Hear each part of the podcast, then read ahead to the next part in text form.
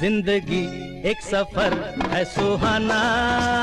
यहाँ कल क्या हो किसने जाना? ज़िंदगी एक सफ़र है सुहाना। यहाँ कल क्या हो किसने जाना? हाँ ज़िंदगी एक सफ़र है सुहाना। La vie est un voyage merveilleux, personne ne sait de quoi le futur est fait. Bienvenue dans Kitsch Party, épisode 5. Mon nom est Audrey Dugas et aujourd'hui nous allons nous pencher sur une représentation qui fait encore polémique sur les écrans indiens, la représentation de l'homosexualité. En Inde, il faut d'abord savoir que l'homosexualité n'a été décriminalisée que très tardivement. Après de longues campagnes de la part d'activistes et d'associations, l'homosexualité est d'abord dépénalisée en 2009. En 2013, cependant, cette décision est annulée par la Cour suprême. Ce n'est que le 6 septembre 2018 que cette même Cour suprême décide d'abolir la section 377 du Code pénal, rendant ainsi l'homosexualité légale. Mais pourquoi une telle criminalisation? La religion hindoue n'est en fait pas clairement pour ou contre les relations homosexuelles. Dans le Rig Veda, un des quatre textes canoniques de l'hindouisme, il est en effet dit que ce qui semble non naturel est en fait naturel, ce que plusieurs spécialistes ont interprété comme étant une acceptation de l'homosexualité par la religion. Un autre texte, le Arthashastra, considérait seulement les relations homosexuelles comme une offense mineure beaucoup moins punie que par exemple l'adultère. Les homosexuels auraient donc été plus ou moins acceptés jusqu'à la période coloniale. À leur arrivée, les Britanniques établissent de nouvelles lois très moralisatrices qui punissent les actes dits contre nature, parfois par la prison à vie, avec la section 377 du Code pénal qu'ils instaurent. La représentation de l'homosexualité au cinéma est donc très tardive. Les premiers films à se pencher sur la question sont produits dans l'état du Kerala par l'industrie dite de Mollywood. En 1978, le film Rendu Penkutikal narre l'histoire d'une jeune étudiante qui développe une attirance pour une autre élève. Mais époque oblige, le film se termine sur le mariage convenable des deux jeunes filles avec des hommes. Il faudra véritablement attendre les années 2000 pour que l'homosexualité commence à être abordée par les industries du cinéma indien. Ce sont d'abord des réalisateurs indépendants qui s'emparent du sujet, souvent concernés eux-mêmes par ce tabou. En 2003, le film indie The Pink Mirror est ainsi le premier film indien à mettre en scène l'histoire d'amour de drag queen transsexuelles et à évoquer le sida, mais il est bien sûr à l'époque interdit par la censure.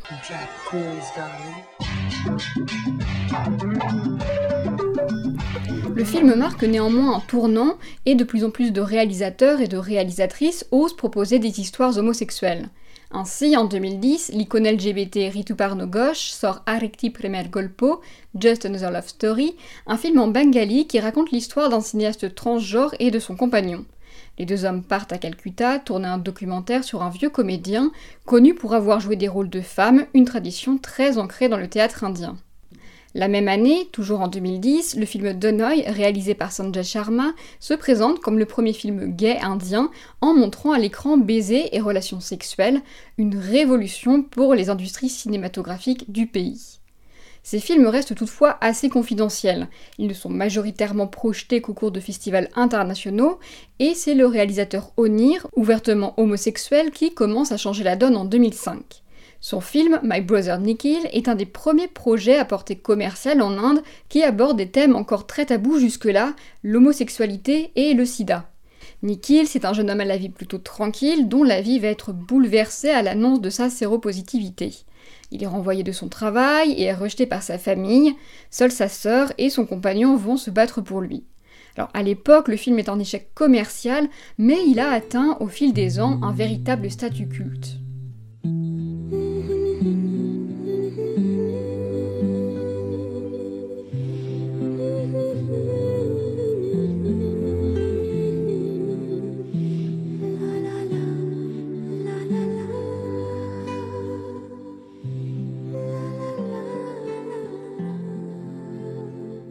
Malgré ces avancées, dans les années 2000, la communauté homosexuelle continue de souffrir d'une représentation stéréotypée dans les films commerciaux.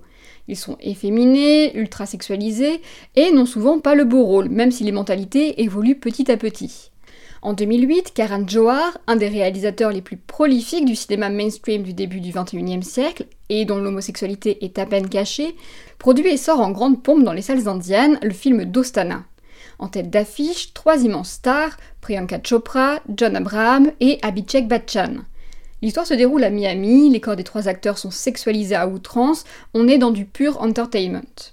Alors, quelle est l'histoire? Pour faire court, deux amis prétendent être gays pour louer un appartement luxueux avec une magnifique jeune femme dont ils tombent bien sûr amoureux.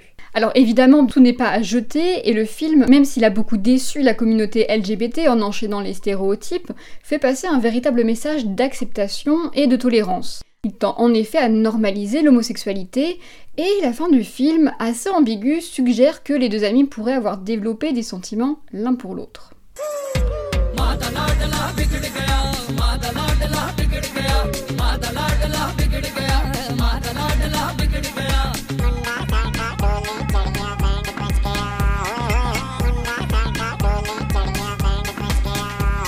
Qu'en est-il depuis ce film, aujourd'hui, en 2020 Eh bien, progressivement, les personnages homosexuels se font une place à l'écran et dans les films commerciaux.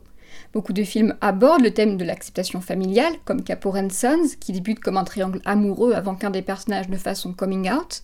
D'autres se penchent plus récemment sur la question juridique et sur les discriminations. C'est le cas d'Aligar, une histoire inspirée de faits réels qui narre le combat d'un professeur renvoyé de son université pour comportement amoral. Enfin, cette année a aussi marqué un tournant dans la représentation homosexuelle avec la sortie du film Summangal Ziada Sadvan, la première rom-com gay bollywoodienne portée par la nouvelle star de l'industrie Ayushman Khurrana et qui raconte l'histoire de deux jeunes hommes qui se battent pour faire accepter leur relation à un père conservateur et homophobe, tout ça sur un fond de comédie. Un film pour le grand public donc qui, avec humour, banalise les relations homosexuelles en offrant en prime, et c'est rare, un baiser à l'écran. Cependant, la question de l'homosexualité à l'écran, si elle est encore récente, notamment pour les hommes, est abordée depuis un peu plus longtemps pour et par les femmes. On l'a évoqué, ce sont d'abord des films du Kerala qui se sont penchés sur le sujet dans les années 80 en abordant les relations lesbiennes. Dans les années 90, ce sont ensuite des réalisatrices qui se sont saisies du tabou. Il y a notamment un film qui a beaucoup fait parler de lui, non pas particulièrement pour son histoire, assez inédite tout de même, mais pour la controverse religieuse qu'il a suscitée. Il s'agit du film Fire de Deepa Mehta, sorti en 1996. Le film raconte l'histoire d'amour entre deux belles sœurs, Radha et Sita, dont les maris, pour l'une, est adultère et pour l'autre, ne supportent pas l'infertilité de son épouse. Le film a déclenché la fureur des extrémistes hindous, d'abord évidemment parce qu'il met en scène des femmes se libérant d'un système patriarcal oppressant, mais ce qui a surtout déclenché leur colère, ce sont les noms des personnages. Radha et Sita sont en effet une référence directe à des déesses hindoues. Plusieurs cinémas ont ainsi été attaqués et ou détruits, mais le film fut un succès à l'étranger et fut célébré par la critique indienne. Il est alors finalement reprojeté en salle en 1999, sans censure, pour que le public indien puisse le découvrir dans toute sa grandeur. Il faudra néanmoins attendre encore plus d'une décennie pour que la représentation des lesbiennes se normalise à l'écran.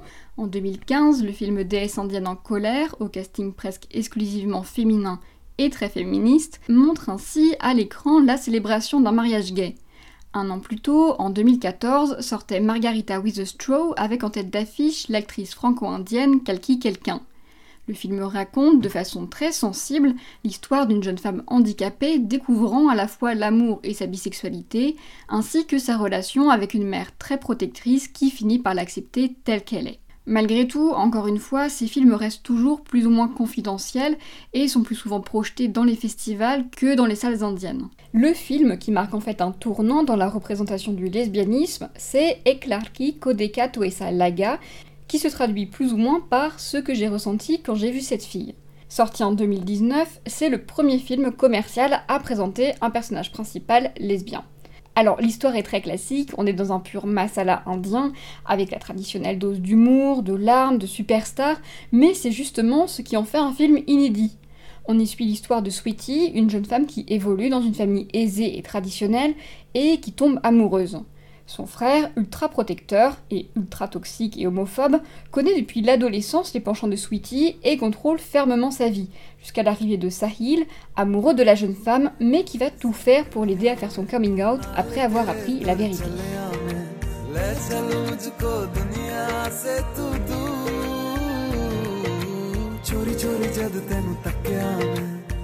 Cependant, malgré toutes ces avancées culturelles, en Inde, le gouvernement reste très conservateur. Pour beaucoup, l'homosexualité reste une déviance importée par l'Occident. Mais, je l'ai déjà mentionné, on retrouve la mention de l'homosexualité dans plusieurs textes religieux ou profanes, et beaucoup de sculptures ou de miniatures ont prouvé que ces relations étaient autrefois acceptées.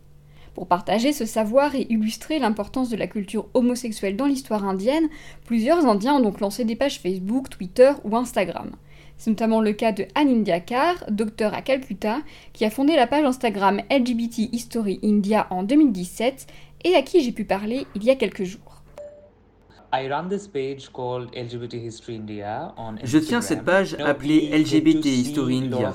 Vous savez, en Inde, on a l'occasion de parler de l'histoire de l'Empire moghol, de l'histoire de l'Empire britannique, de l'Inde ancienne, des révolutions scientifiques et des différentes innovations. Mais avant cette page, je pense que très peu de personnes ou de blogs ont parlé de l'histoire LGBT. Il est essentiel de connaître l'histoire de ces minorités, car nous sommes un pays si grand, si dense. Il faut reconnaître que la sexualité est une part importante de notre diversité, et c'est pourquoi je gère cette page qui archive l'histoire et la perspective indienne des minorités sexuelles. J'ai créé cette page, je crois, en 2017. Au début, elle passait plutôt inaperçue, car c'était encore quelque chose de très nouveau à l'époque.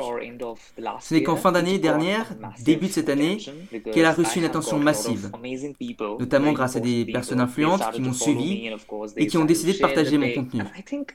Ce qui est intéressant, c'est que la plupart des gens qui me suivent aujourd'hui ne font pas partie des minorités sexuelles, si on regarde les statistiques. Enfin, même si bien sûr aujourd'hui, chacun peut être ce qu'il veut, il y a une fluidité de genre nouvelle. Ce que je crois, c'est qu'il y a un vrai intérêt de ces personnes d'apprendre, et je reçois beaucoup de messages. Les gens me remercient, me félicitent d'avoir créé cette page, et je leur en suis reconnaissant. Cela m'encourage à continuer et à travailler encore plus. Il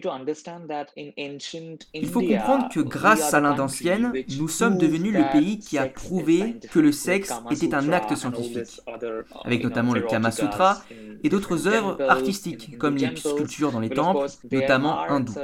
Il y a bien sûr un débat autour de cela, car les historiens, enfin certains historiens, pensent que ces pratiques sexuelles, notamment entre personnes du même sexe, n'étaient pratiquées que par les rois et la haute aristocratie. Tout le monde n'était pas sur un même pied d'égalité. Mais après l'invasion mongole et la période coloniale, nous sommes en quelque sorte sexuellement refoulés.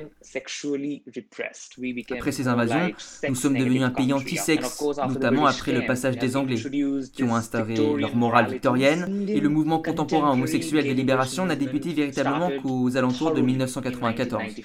Est-ce que la situation à Calcutta est particulière? À Calcutta, on dit que ce que Calcutta pense, l'Inde le pensera demain. C'est une blague, mais la première Gay Pride d'Asie du Sud s'est déroulée à Calcutta en juillet 1999. Calcutta a été choisi car c'est l'ancienne capitale de l'Empire britannique. Mais nous étions féroces et nous avons tellement combattu les colons qu'ils ont dû partir à Delhi, qui ensuite est devenue la capitale de l'Inde. Bien sûr, de nombreuses métropoles sont ouvertes aujourd'hui à l'homosexualité et aux autres orientations sexuelles. Mais à Calcutta, cela fait depuis bien plus longtemps que c'est le cas.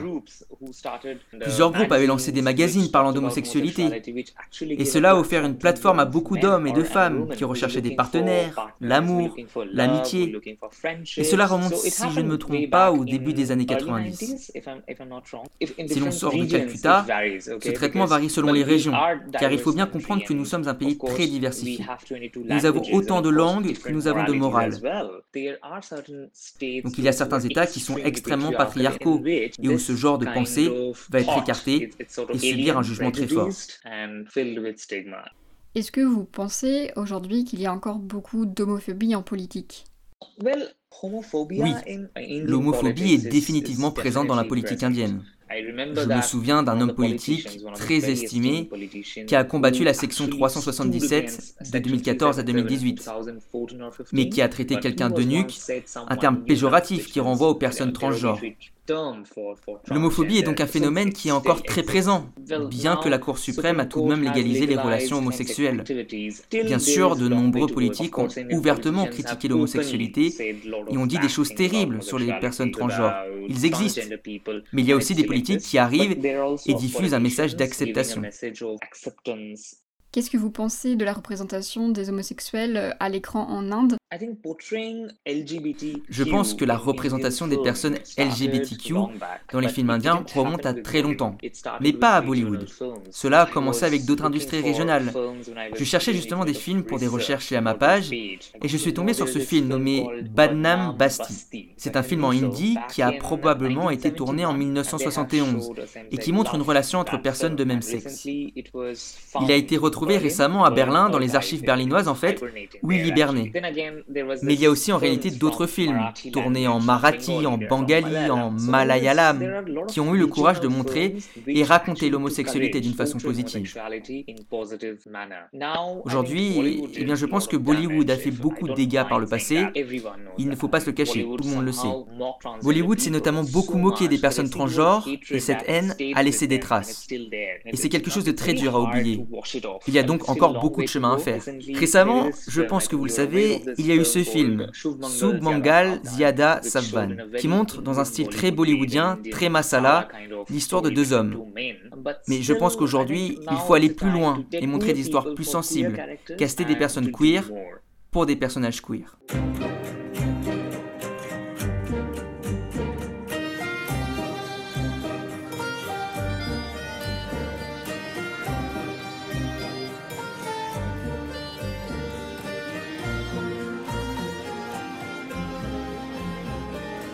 Aujourd'hui, Internet, nouvel outil majeur de communication pour la communauté LGBTQ, semble être le nouveau média de prédilection de ses réalisateurs, avec notamment les plateformes de streaming.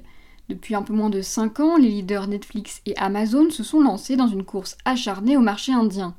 Vous l'avez peut-être remarqué, même si c'est sûrement mon algorithme qui m'influence, de très nombreuses séries indiennes sont récemment apparues.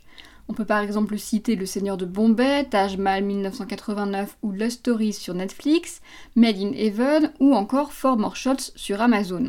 De juteux contrats ont par ailleurs été signés avec les plus grosses boîtes de production et les superstars indiennes actuelles. Amazon est d'ailleurs bien décidé à rattraper la distance qu'avait d'abord pris Netflix. Les Filmfare Awards Indie, l'équivalent de nos Césars pour l'industrie de Bollywood, s'est ainsi nommé cette année The Amazon Filmfare Awards, l'entreprise devenant ainsi pour la première fois sponsor en titre de la cérémonie. Les plateformes de streaming représentent donc un terrain de jeu particulièrement opportun pour les réalisateurs souhaitant aborder la question de l'homosexualité sans craindre une quelconque censure. Sur Amazon, la série Made in Heaven, qui raconte l'organisation des mariages de l'élite indienne, a ainsi un personnage principal gay, dont les difficultés et les relations sont exploitées dans toute leur complexité. On peut aussi évoquer Bombay Talkies, un film d'anthologie produit pour célébrer les 100 ans du cinéma indien en 2013, d'ailleurs projeté au Festival de Cannes, et ses suites produites par Netflix, Love Stories et Ghost Stories, avec les mêmes réalisateurs. Dans ces différents courts-métrages, plusieurs personnages queer sont en effet représentés. On les retrouve par exemple dans un des segments du réalisateur Karan Johar que nous avons évoqué un peu plus tôt, mais l'histoire la plus touchante est sûrement celle dirigée dans Lust Stories par la réalisatrice Zoya Akhtar et qui se nomme Sheila Kijavani. L'histoire, c'est celle de Vicky, 12 ans, qui observe en douce les petites filles qui apprennent le kathak, une danse classique indienne, et qui rêvent d'être à leur place. Il se prend de passion pour l'actrice Katrina Kaif après avoir vu ses talents de danseuse au cinéma dans la chanson Sheila Kijavani. Alors qu'il se maquille et se déguise avec les affaires de sa mère, son père rentre soudain et le frappe de dégoût. Mais Vicky peut compter sur le soutien de sa grande sœur. Pour l'aider à obtenir assez d'argent pour un voyage scolaire, il décide ainsi d'organiser un spectacle dans lequel il reproduit la chorégraphie de son actrice favorite. On en écoute tout de suite un extrait.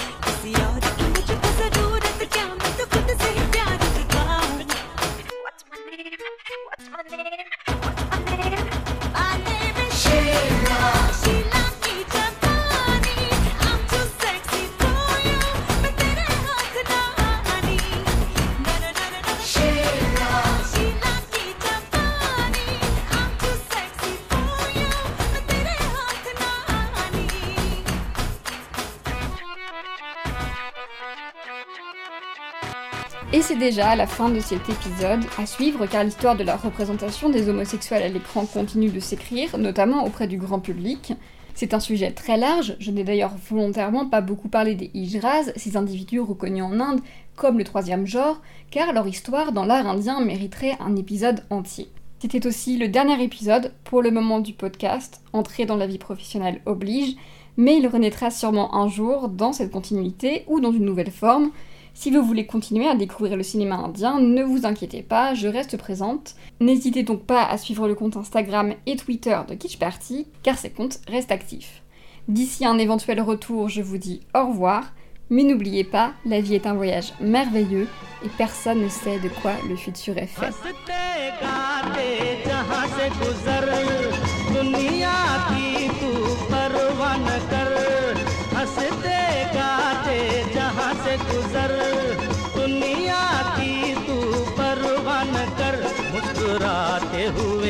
दिन बिताना। यहाँ कल क्या हो किसने जाना? ज़िंदगी एक सफ़र है सुहाना।